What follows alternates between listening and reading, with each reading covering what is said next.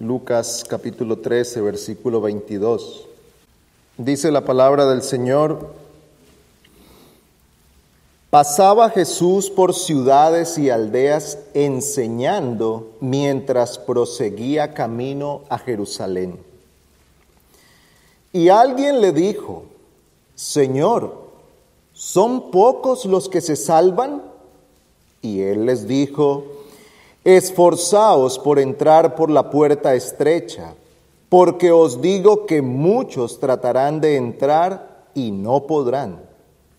Después que el dueño de la casa se levante y cierre la puerta, y vosotros estando fuera comencéis a llamar a la puerta diciendo, Señor, ábrenos. Él respondiendo os dirá, no sé de dónde sois. Entonces comenzaréis a decir, comimos y bebimos en tu presencia y enseñaste en nuestras calles. Y él dirá, os digo que no sé de dónde sois. Apartaos de mí todos los que hacéis iniquidad. Allí será el llanto y el crujir de dientes cuando veáis a Abraham, a Isaac, a Jacob y a todos los profetas en el reino de Dios, pero vosotros echados fuera. Y vendrán del oriente y del occidente, del norte y del sur, y se sentarán a la mesa en el reino de Dios. Y he aquí, hay últimos que serán primeros, y primeros que serán últimos. Vamos a orar.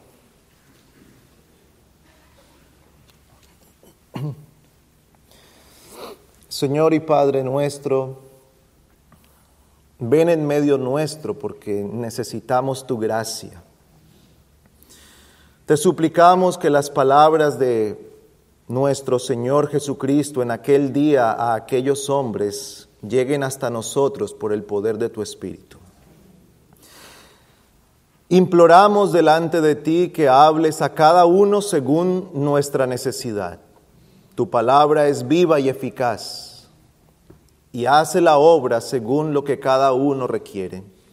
Pedimos que tú vengas en medio nuestro y derrames de tu bendición sobre esta iglesia y sobre todos aquellos que estarán escuchando mientras se expone tu palabra. Suplicamos también que tú proveas al predicador de tu espíritu para que hable, no en la sabiduría de los hombres, sino según el poder tuyo. Y que cada oyente sea tratado por tu gracia, que cada uno de los presentes puedan oír con fe, para que la palabra sea eficaz en sus corazones. Imploramos esto en el nombre de Cristo. Amén. Dice la primera parte que Jesús iba enseñando y se acerca a alguien para hacerle una pregunta.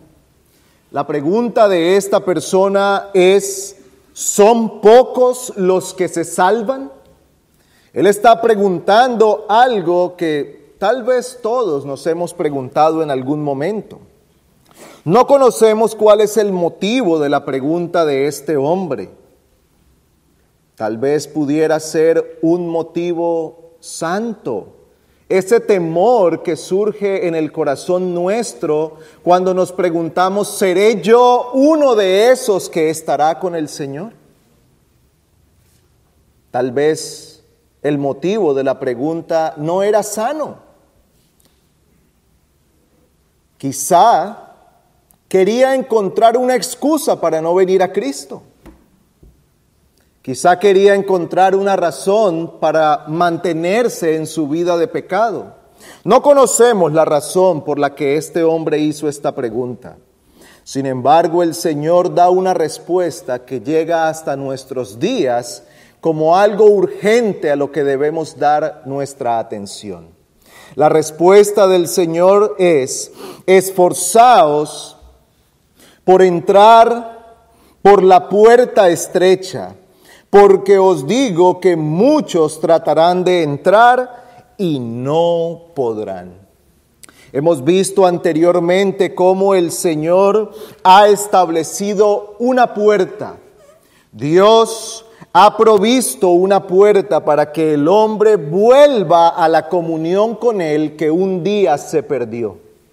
Un día aquella comunión perfecta que había entre Dios y el hombre fue quebrantada. Y dice Génesis que el hombre fue expulsado, expulsado de la presencia de Dios. Y luego Pablo dice, porque todos pecaron y están destituidos de la gloria de Dios. Todos quedamos fuera, sin acceso a Dios. El pecado ha conducido al hombre a quedar completamente alejado de Dios, apartado de cualquier posibilidad de tener comunión con Dios. Pero Dios en su gracia y misericordia, por su gran amor con que nos amó, dice Efesios 2, dio a su Hijo. Y aquí en este texto el Señor usa la figura de una puerta. Dios ha provisto una puerta para que el hombre pueda entrar a su presencia. Y esa puerta es Cristo. Dios proveyó a su Hijo para que por medio de Él no nos perdamos, sino que tengamos vida eterna. Pero hay algo más que el Señor dice aquí, y es donde nos estaremos enfocando en este día. Hay un mandato que Cristo establece en este texto. Él dice, esforzaos a entrar. Esforzaos por entrar. ¿Qué significan estas palabras? ¿Qué quiere decir esforzarse para la vida eterna? Cristo nos está enseñando aquí que la vida cristiana empieza con lucha, se desarrolla en la lucha y lucharemos hasta el final habrá una lucha continua que empieza con el esfuerzo. Esta palabra que se traduce aquí como esforzarse, en su original es la palabra agonizomai. Agonizomai. ¿Y a qué nos suena a nosotros esa palabra? En español hay una palabra que nos es familiar. Agonía, agonizar. Entonces, cuando hablamos del esforzarnos del que Cristo está refiriéndose aquí, implica que hay una lucha que se da para entrar en la puerta. El Señor dice que debemos estar implicados con toda nuestra fuerza, con toda nuestra mente, con todo nuestro corazón para entrar a la gloria con el Señor. Descarta por completo la negligencia, la frialdad, la ociosidad o dejar todo al azar. Es triste cuando algunas personas dicen, si Dios me va a salvar, me salvará. Si yo soy para ir al cielo, Dios hará algo y Él me salvará. Contrario a ese pensamiento, el Señor dice, esforzaos por entrar por la puerta estrecha. Hay otro texto donde encontramos esta palabra. Es eh, Juan 18:36. El Señor está diciendo aquí que sus discípulos lucharían. Dice, si mi reino fuera de este mundo, mis siervos o mis discípulos estarían peleando, estarían luchando por él. Así que esta palabra significa pelea, lucha, Competencia también era usada cuando se hablaba de las competencias deportivas, es decir, una entrega completa para alcanzar una meta para obtener un premio. Ahora debo aclarar que no estamos hablando aquí de ganar la salvación. El Señor no está diciendo que este esfuerzo es para que el hombre pueda ganar su salvación. El Señor no dice aquí, esforzaos por ganar vuestra salvación. Esfuércense para que hagan méritos y sean salvos. Él no está diciendo que nosotros al final del camino seremos calificados por nuestras buenas obras y si nos hemos esforzado en ellas, entonces recibiremos la vida eterna. No, no hay otro precio que se pueda pagar sino la sangre de Cristo. No hay otro precio que el hombre pueda pagar. ¿Con qué será justificado el hombre? Dice la Escritura. ¿Qué pagará el hombre por su alma? Y la respuesta es nada. Nosotros no tenemos con qué pagar por nuestra alma. Por eso Cristo tuvo que pagar el precio y el precio fue su propia vida. Dice la escritura, 1 Corintios 6:20, que por precio hemos sido comprados.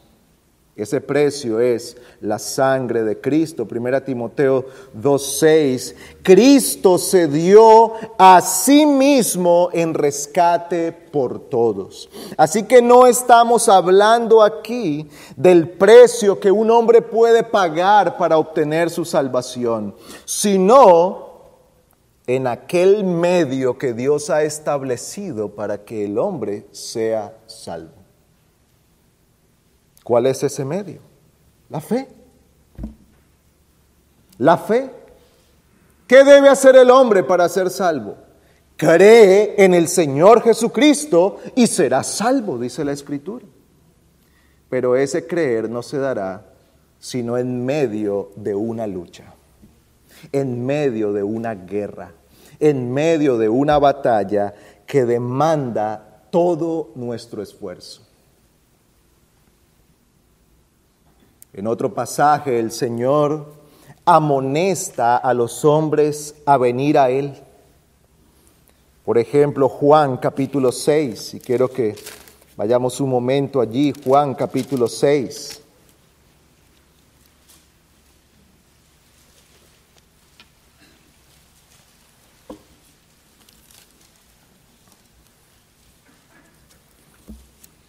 La primera parte de este capítulo narra para nosotros uno de los milagros grandiosos del Señor Jesucristo.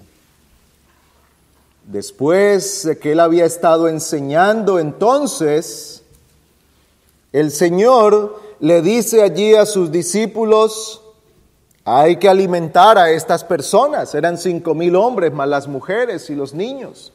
Y los discípulos dicen, no tenemos, Señor, no tenemos con qué alimentarlos. ¿Dónde compraríamos tanta comida? Y es allí donde el Señor multiplica los alimentos y todas estas personas son alimentadas. ¿Y qué ocurre? Ellos se entusiasmaron al ver esta obra de Cristo, versículo 14. La gente entonces, al ver la señal que Jesús había hecho, decía, Verdaderamente este es el profeta que había de venir al mundo. Por lo que Jesús, dándose cuenta de que iban a venir y llevárselo por la fuerza para hacerle rey, se retiró otra vez al monte él solo. Manda a sus discípulos adelante, él se queda orando ocurre la tormenta, allí el Señor camina sobre las aguas, calma la tormenta, pasan al otro lado y la gente se fue buscándolo. Versículo 24, por tanto, cuando la gente vio que Jesús no estaba allí, ni tampoco sus discípulos, subieron a las barcas y se fueron a Capernaum buscando a Jesús. Cuando le hallaron al otro lado del mar, le dijeron, rabí, ¿cuándo llegaste acá? Jesús le respondió y dijo, en verdad, en verdad os digo, me buscáis. No porque hayáis visto señales, sino porque habéis comido de los panes y os habéis saciado. Trabajad, no por el alimento que perece, sino por el alimento que permanece para vida eterna, el cual el Hijo del Hombre os dará, porque a éste es a quien el Padre, Dios, ha marcado con su sello. Estas personas buscaron a Cristo. Estas personas se tomaron el trabajo de navegar hasta el otro lado. Dice que fueron, tomaron sus barcas y llegaron al otro lado buscando a Jesús. Ya habían pensado de él que él era el profeta y querían hacerlo rey. Ahora, pensemos nosotros como como hombres débiles, ¿qué hubiéramos pensado nosotros de ver personas así? Estaríamos contentos, ¿verdad? ¿Cuánta gente quiere venir? ¡Qué alegría! Pero tal cosa no deslumbró al Señor. Él dijo, ustedes me buscan, no porque han visto en mí al Mesías, al Redentor, no porque han visto en mí al enviado de Dios para redención. Ustedes me buscan porque pueden obtener de mi parte beneficios que sacian sus deseos. Trabajen, sí, no por el alimento que perece. Es decir, búsquenme, búsquenme pero no me busquen porque yo sano sus enfermos y les doy comida. Búsquenme porque yo les proveo el alimento que da vida eterna porque yo he venido como el pan del cielo. Y de aquí en adelante empieza entonces esta enseñanza del Señor donde dice, yo soy el pan del cielo que descendió, que Dios ha dado. Y ellos dijeron, no, Moisés nos dio pan del cielo porque Él nos dio el maná. Y el Señor dice, no, yo soy el verdadero pan del cielo. El maná saciaba el hambre temporal, pero yo he venido para saciar la necesidad del alma. Por eso ustedes necesitan alimentarse de mí. Hagan estos esfuerzos que están haciendo, pero no por obtener de mí cosas temporales. Hagan estos esfuerzos que están haciendo para buscarme, pero no porque van a recibir un milagro, sino porque yo soy el único señalado por Dios para dar vida eterna. trabajen por el alimento. ¿Cuál es el trabajo? dijeron ellos. Y el Señor respondió, versículo 29, esta es la obra de Dios, que creáis en el que Él ha enviado. ¿Cuál es la obra que debemos hacer, Señor? ¿Hasta dónde tenemos que navegar? ¿Cuánto tenemos que caminar? ¿Cuántas ofrendas tenemos que dar? ¿Cuántas cosas tenemos que hacer? Y el Señor dijo, el trabajo es creer en mí. Crean en mí y sean salvos. Pero estos hombres no estaban dispuestos. No estaban dispuestos. Su corazón estaba endurecido contra la obra de Cristo. Su corazón estaba endurecido contra Cristo como el Mesías de Dios. No estaban endurecidos contra Cristo, el que sanaba y daba comida. Estaban endurecidos contra el Cristo que los confrontaba a arrepentirse de su pecado y a poner su confianza en Él. Por eso requiere un esfuerzo. Porque aunque parezca sencillo creer, requiere toda la vida puesta allí. Nadie cree sin un sacrificio. Nadie cree sin ofrecerse como un sacrificio delante de Dios. ¿En qué sentido? Tiene que sacrificar su ego, su confianza en sí mismo, su esperanza en sus propias fuerzas. tiene que llevar delante del altar de Dios y decir, Señor, rindo todo esto en lo que he confiado durante mi vida delante de ti para confiar solamente en Cristo el Redentor. Esto debían hacer estos hombres y ellos dijeron, no. Versículo 66. Como resultado de esto, muchos muchos de sus discípulos se apartaron y ya no andaban con él. Entonces Jesús dijo a los doce, ¿acaso queréis vosotros iros también? Porque esto no va a cambiar. Los términos de la vida eterna no cambiarán o nos sometemos a lo que Dios ha establecido o tomamos nuestro camino. Muchos se fueron y estas palabras se parecen a las palabras que describen a aquel joven rico que dice que se fue triste. Cuando el Señor le dijo, abandona tu idolatría Abandona aquello en lo que has puesto tu confianza. Vende todo lo que tienes. Y esto no era solamente despojarse de sus bienes materiales, sino de su confianza en sí mismo. Porque él le había dicho al Señor, yo todo lo he cumplido. Vende todo lo que tiene y ven y sígueme. ¿Y qué dice? Que se fue triste porque amaba sus riquezas. Ellos se fueron también. No dice que se fueron tristes, pero dice que se fueron porque amaban la confianza en sí mismos.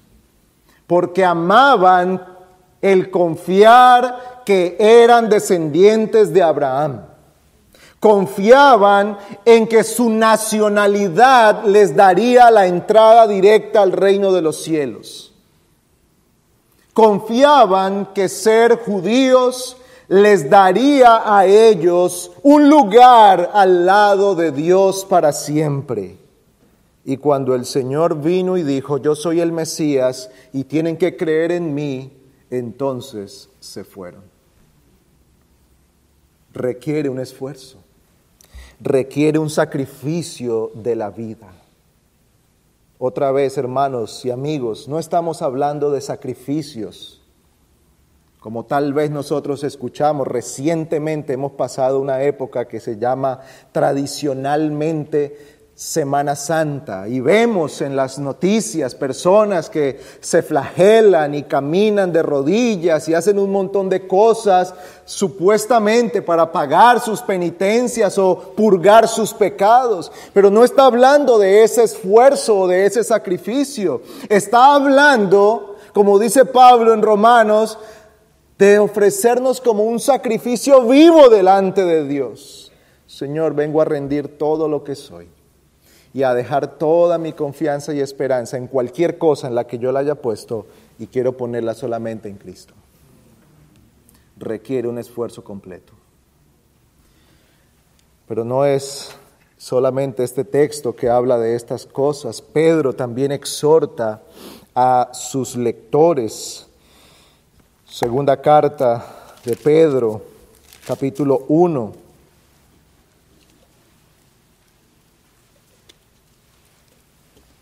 Él está escribiendo a la iglesia, pero aquí podemos nosotros aprender cómo, por un lado, encontramos la gracia de Dios que nos concede todas las cosas y por otro lado, el llamado que Él nos hace a seguirlo con toda nuestra vida.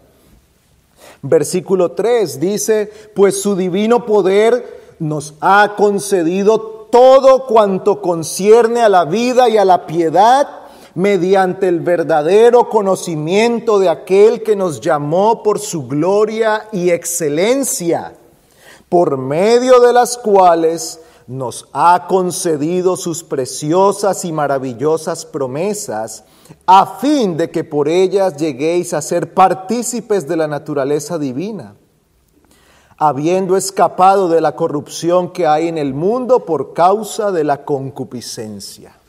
¿Qué dice Pedro aquí? Que Dios ha dado todo lo que necesitamos para la vida y la piedad. Él nos ha hecho partícipes de todas las cosas gloriosas a través de Cristo. Dice que nos ha concedido sus maravillosas promesas para que lleguemos a ser partícipes de la naturaleza divina.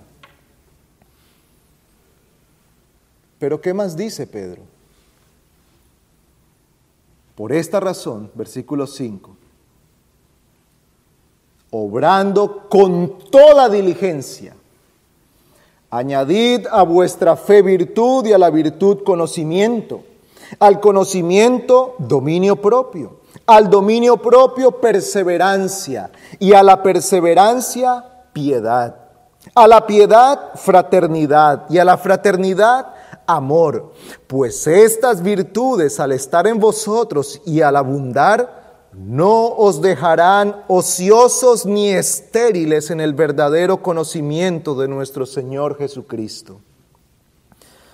Porque el que carece de estas virtudes es ciego o corto de vista, habiendo olvidado la purificación de sus pecados pasados. Así que, hermanos, Sed tanto más diligentes para hacer firme vuestro llamado y elección de parte de Dios, porque mientras hagáis estas cosas, nunca tropezaréis. ¿Puede ver usted la gracia de Dios aquí? Sí, completamente. Dios nos ha dado todo Todas sus promesas son nuestras en Cristo. Él nos ha dado todo lo que concierne a la vida y a la piedad. Él nos ha hecho partícipes de la naturaleza divina, nos ha, nos ha rescatado de la corrupción del mundo, nos ha llamado a ser parte de su pueblo. ¿Y qué es lo que esto produce? obediencia, diligencia, virtud, fe, perseverancia.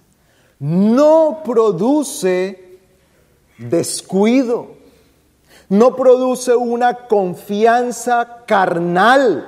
Yo he creído en Cristo, soy salvo.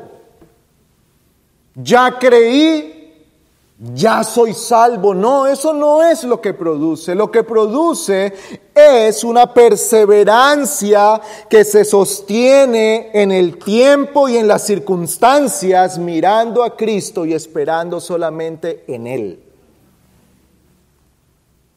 Esto es esforzarse. Esto es esforzarse por entrar. Ahora es cierto que aquí está escribiendo a un grupo de creyentes. Esto es esforzarse por mantenerse en el camino. Porque en un pasaje paralelo de Lucas, que es el del Sermón del Monte, el Señor dice, entrad por la puerta estrecha y luego seguid el camino. La senda angosta que conduce a la vida. Es decir, que la vida del creyente no es solamente el esfuerzo de pasar por la, por la puerta estrecha y luego ya no hay nada más que hacer, sino que entra a la puerta estrecha y continúa por el camino estrecho hasta el final del camino. Y esto es lo que Pedro nos está diciendo aquí, que debemos perseverar, esforzarnos que debemos añadir con diligencia a nuestra fe, virtud, conocimiento, dominio propio, perseverancia, piedad, fraternidad, amor, es decir, desarrollar una vida de madurez cristiana para poder vivir delante de Dios como le es agradable. Esforzaos por entrar, porque de otra manera no podemos entrar. Ese es el llamado del Señor. Hebreos nos habla de esto también. Y yo quiero insistir en esto, hermanos, porque necesitamos llenar nuestra mente de la verdad. creemos en la gracia de Dios y somos salvos por la gracia del Señor. Pero no creemos que somos salvos para vivir de cualquier manera. Somos salvos para entrar en el camino estrecho y para caminar en él. Para eso nos ha salvado el Señor. Hebreos capítulo 3, versículo 18.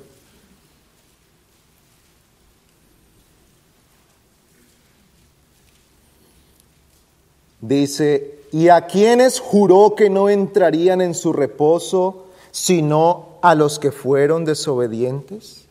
Vemos pues que no pudieron entrar a causa de su incredulidad.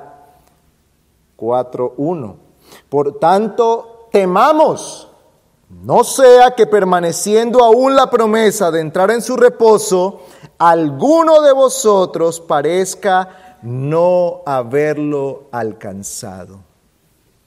Aquí está hablando del pueblo de Israel que salió de Egipto, siendo conducidos por el Señor a la tierra prometida, pero recuerde que no entraron de la generación que salió de Egipto, solo entró Josué y Caleb. Al resto el Señor lo fue dejando en el desierto. ¿Y por qué?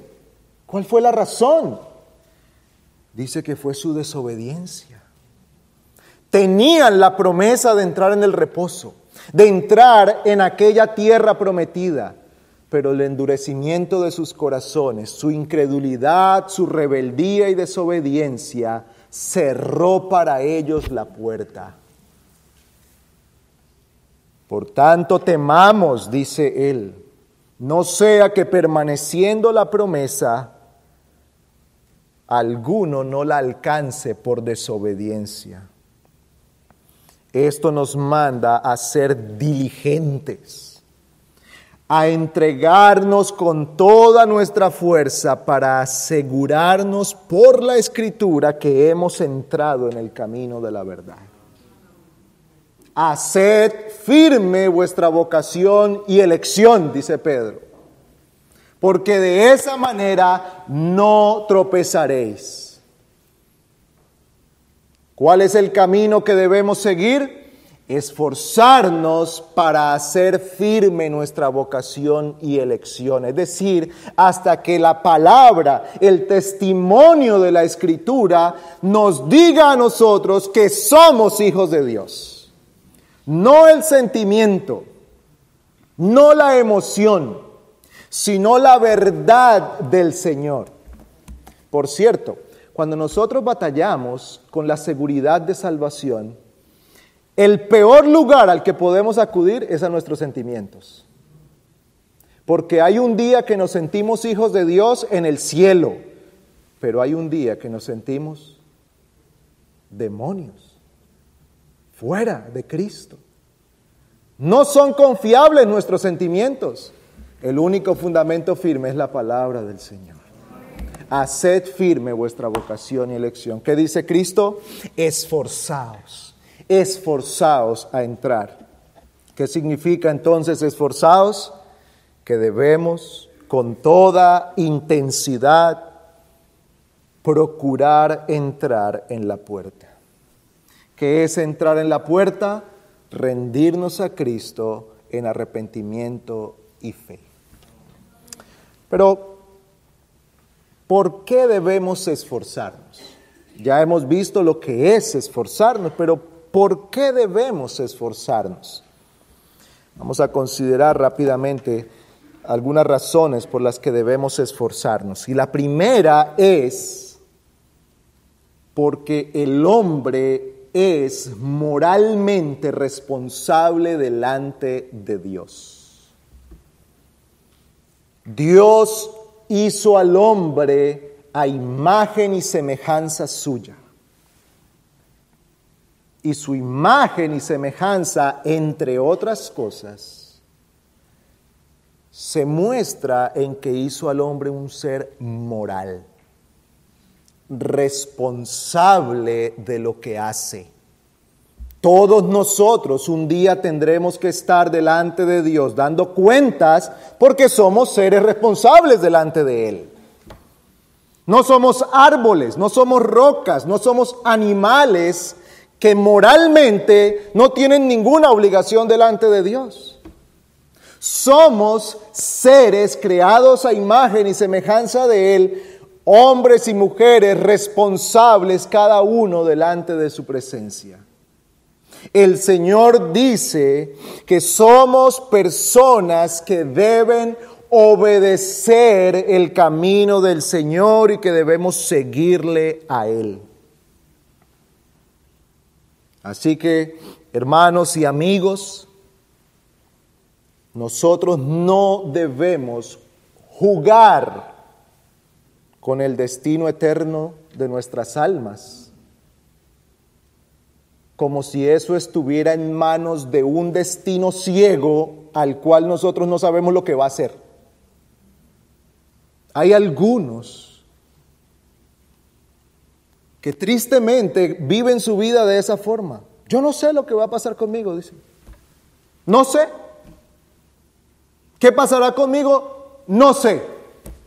Yo no manejo el destino, dicen.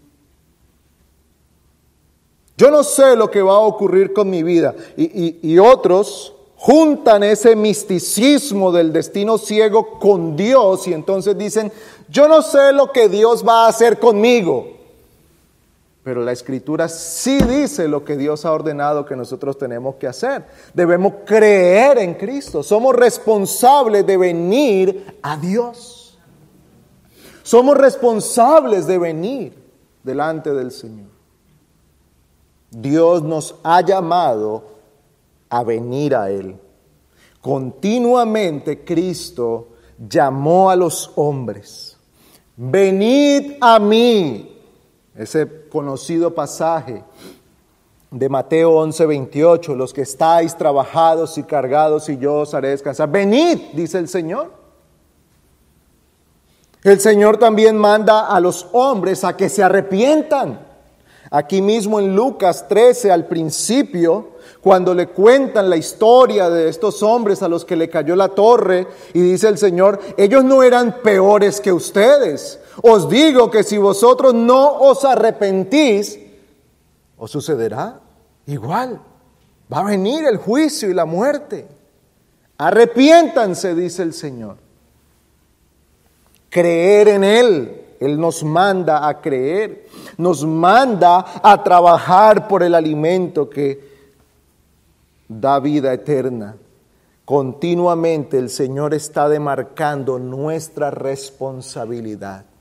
Cuando Pablo está en Atenas, Hechos capítulo 17 y está predicando allí, ¿qué le dice a estas personas que lo oyen? Dios manda a todos los hombres en todo lugar que se arrepientan.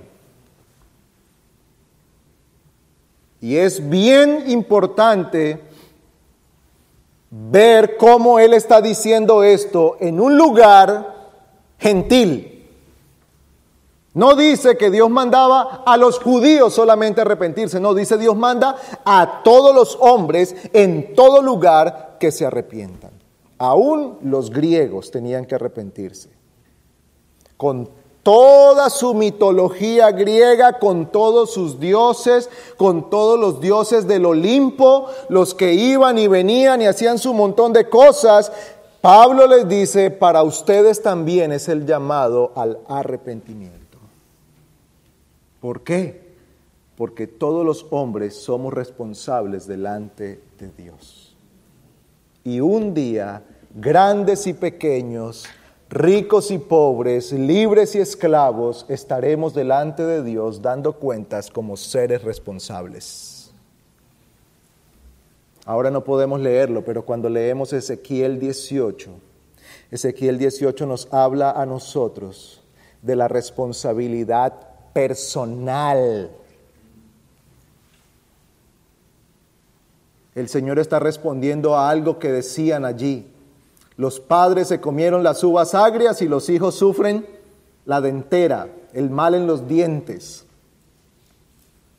Era un dicho para decir que los padres habían cometido los pecados y ahora ellos estaban sufriendo la consecuencia. Y el Señor dice, no, ustedes están sufriendo la consecuencia de su pecado, porque cada uno es responsable. Si hace bien, es justo y gozará como justo, pero si hace mal, entonces la ira y el juicio vendrá.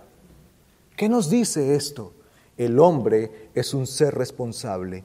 Por eso Cristo nos manda a esforzarnos, a venir a Él, a levantarnos de donde estamos, de nuestra vida de pecado, a abandonar la vida de maldad, abandonar la vida de idolatría, abandonar la vida de ociosidad y pereza espiritual, abandonar esa vida que lleva al hombre a no interesarse en su alma, a abandonar todo eso y como un ser responsable delante de Dios, acudir a Cristo. Este es el llamado. Pero ¿por qué debemos esforzarnos? Otra razón por la que el Señor dice que debemos esforzarnos es porque el hombre tiene muchos enemigos de su alma. ¿Por qué se requiere un esfuerzo? Porque para poder llegar a la puerta y entrar, tiene que hacerlo en medio de una guerra. No lo hará en una alfombra roja. No lo hará en un lugar cercado y cuidado para que pueda caminar tranquilamente hasta la puerta.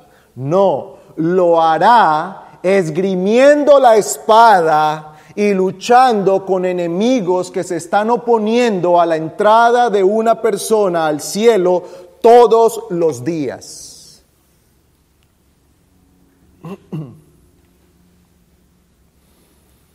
¿Y sabe cuál es el peor enemigo que nosotros tenemos para eso? Nuestro propio corazón nuestro propio corazón. Es nuestro propio corazón el que levanta argumentos para no venir a Cristo. Es nuestro corazón el que nos dice a nosotros, dejémoslo para mañana. No nos involucremos en eso ahora. Vamos a esperar un poco más, vamos a disfrutar un poco más la vida. Estamos jóvenes. Vamos a vivir un poco más y después vamos a Dios. ¿No te parece? Empieza a razonar el corazón perverso con nosotros mismos. ¿No te parece que todo esto es demasiado opresivo? ¿Acaso no hemos luchado mucho por la libertad para someternos a Cristo? nuestro propio corazón, con todos sus deseos malvados, contrarios a Dios, se levanta como el primero y el peor de nuestros enemigos. Romanos 8:7 dice que la mente carnal es enemiga de Dios, es enemiga de la santidad, es enemiga de darle al Señor la honra que Él debe tener. Es enemiga de humillarse a los pies de Cristo. Es enemiga de confesar el pecado y pedir perdón. Es enemiga de amar al prójimo y hacerle bien. Es enemiga de llenar la mente de cosas buenas y espirituales que produzcan frutos de justicia y de vida eterna. Por eso el esfuerzo es doble, a veces triple, para poder estar escuchando el sermón. Por eso el esfuerzo es mayor para poder ir todos los días a la Biblia y leer y meditar en la palabra del Señor. Por eso el esfuerzo es tan grande cuando tenemos que abrir nuestra boca para decirle a alguien, he pecado, perdóname. Eso parece que fueran palabras imposibles de salir de nuestra boca. ¿Qué es eso? La maldad del corazón, que se opone al bien, que no desea lo bueno. Por eso es tan fácil para nosotros oír el chisme, hablar lo que no tenemos que hablar, darle mucho tiempo a cosas que no debemos darle tiempo. 40 minutos, 50 minutos de sermón son tan largos, pero tres horas de una película, bueno, es razonable, decimos nosotros, ¿verdad? Eso no es coincidencia. Eso no es mera coincidencia. Esa es la realidad del corazón enemigo de Dios. Pero miramos a nuestro alrededor y el panorama no es favorable para el alma. Tenemos a un mundo que se opone a Cristo y que se opone a la vida eterna de las almas. Todo está calculado milimétricamente para oponerse al bien. No es casual que todo está diseñado para que usted tenga dificultades para buscar al Señor. Todo está diseñado para ir en contra de Cristo. El mundo levanta a todo su ejército para oponerse a la verdad. Encendemos la televisión y encontramos un adoctrinamiento contra Cristo. Nos sentamos en un aula de una escuela o una universidad contra Cristo. Nuestros gobernantes promueven cosas contra Cristo. Aún nuestra propia familia no creyente son militantes contra el bien de nuestras almas. Se oponen a que el hombre busque a Cristo. Pero hay un tercer enemigo que es el diablo, que todas sus maquinaciones están enfocadas en impedir que el hombre entre por la puerta estrecha. No necesariamente que entre al edificio de la iglesia. Mientras el que esté aquí no crea lo que oye, todo está bien. Mientras que usted que está aquí permanezca en indolencia, en indiferencia y no se someta a Cristo, hasta ahí todo va bien. En el momento que usted dispone su corazón para venir al Señor, entonces el enemigo enfila sus armas para oponerse. Por eso el reino de los cielos lo arrebatan los valientes. Dice el Señor, el reino de los cielos sufre violencia y los violentos lo arrebatan. Porque no será sin lucha, porque no será sin esfuerzo, porque no será sin heridas, sin tristezas, pérdidas y dolores. Por eso el Señor dijo, el que no deja casa y padre y madre y todo lo que sea necesario por mí, no es digno de mí.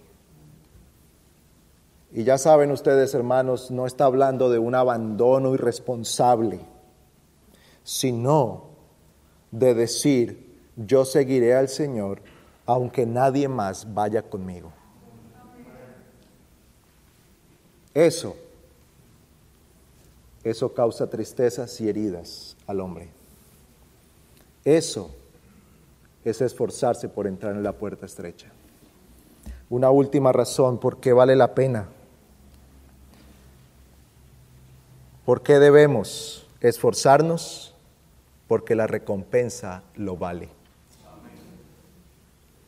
Bien podemos decir que vale la pena luchar, porque lo que recibiremos no será una corona corruptible, no será una, un trofeo, no será una copa, no será una medalla, no será un reconocimiento en una revista, no será una posición importante en el gobierno o en una compañía, será la paz con Dios, ser adoptados como hijos de Dios, ser llamados ahora ciudadanos del reino de los cielos y habitantes de una ciudad que no tiene fundamentos temporales, sino una ciudad que tiene fundamentos eternos edificada por Dios.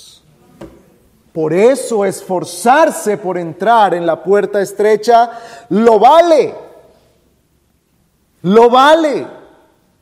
Y así como algunos de ustedes aquí pueden decir, yo me esforcé para alcanzar mi título profesional. No sabe cómo tenía que trabajar y estudiar al tiempo, trasnochar y abstenerme de muchas cosas porque tenía esa meta de llegar a graduarme y tener aquel título profesional.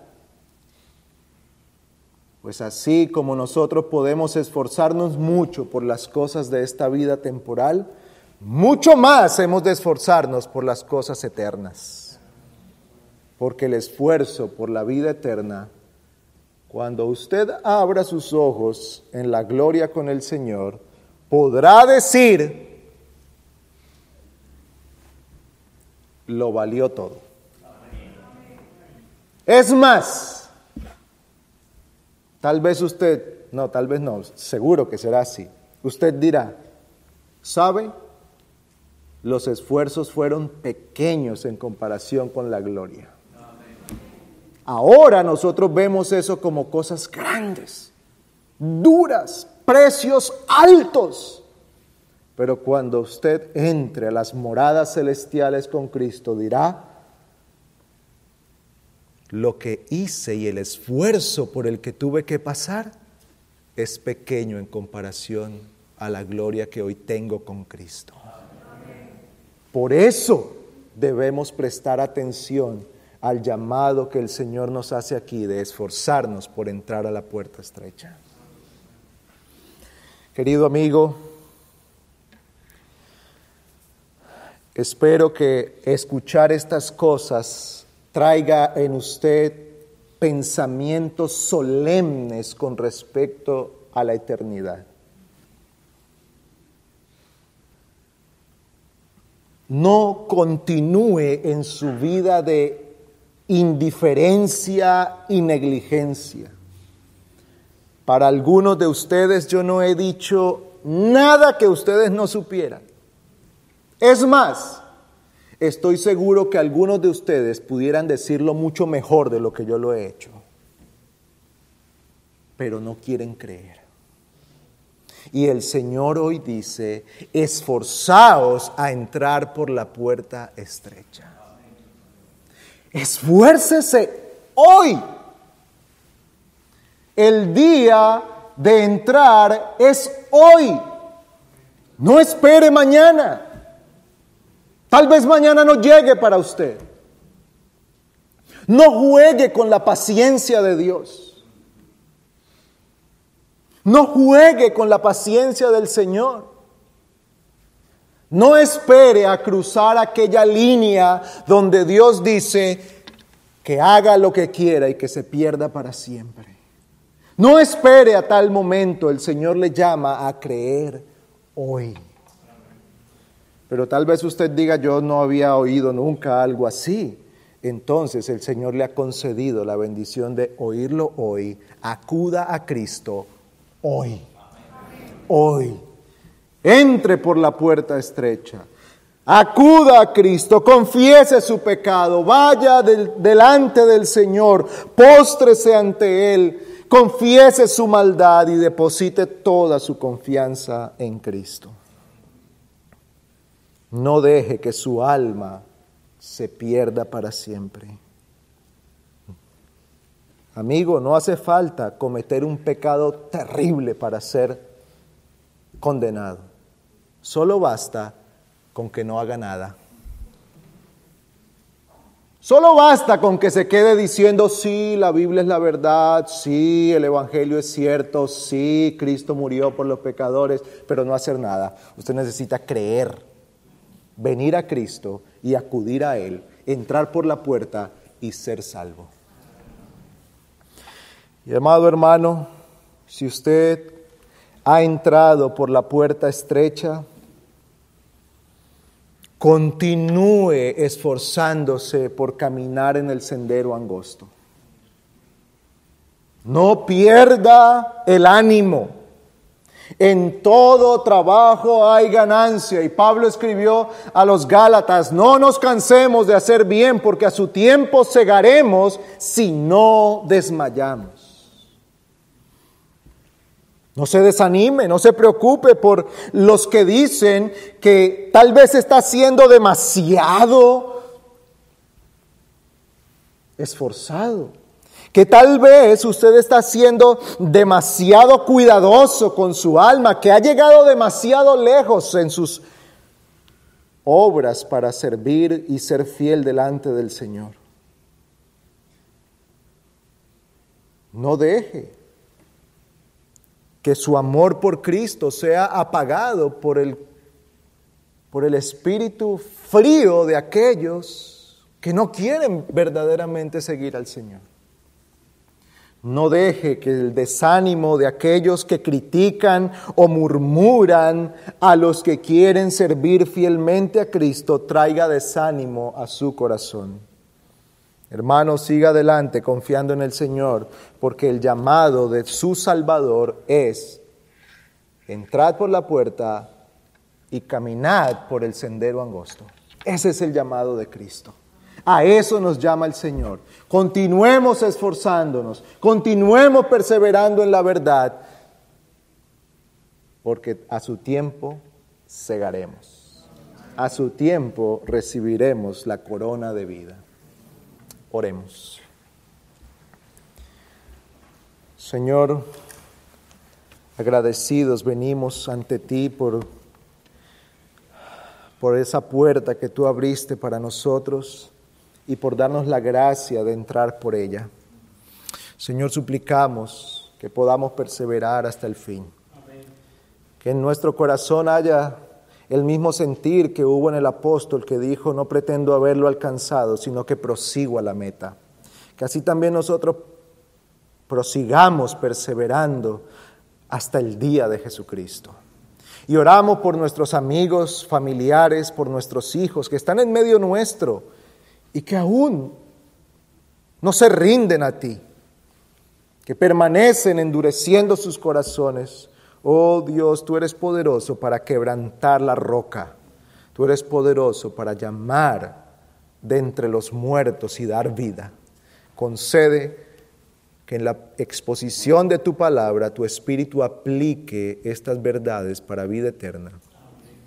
Suplicamos todo esto a Cristo Jesús y en su nombre, porque es a través de Él que nos acercamos a ti. Amén.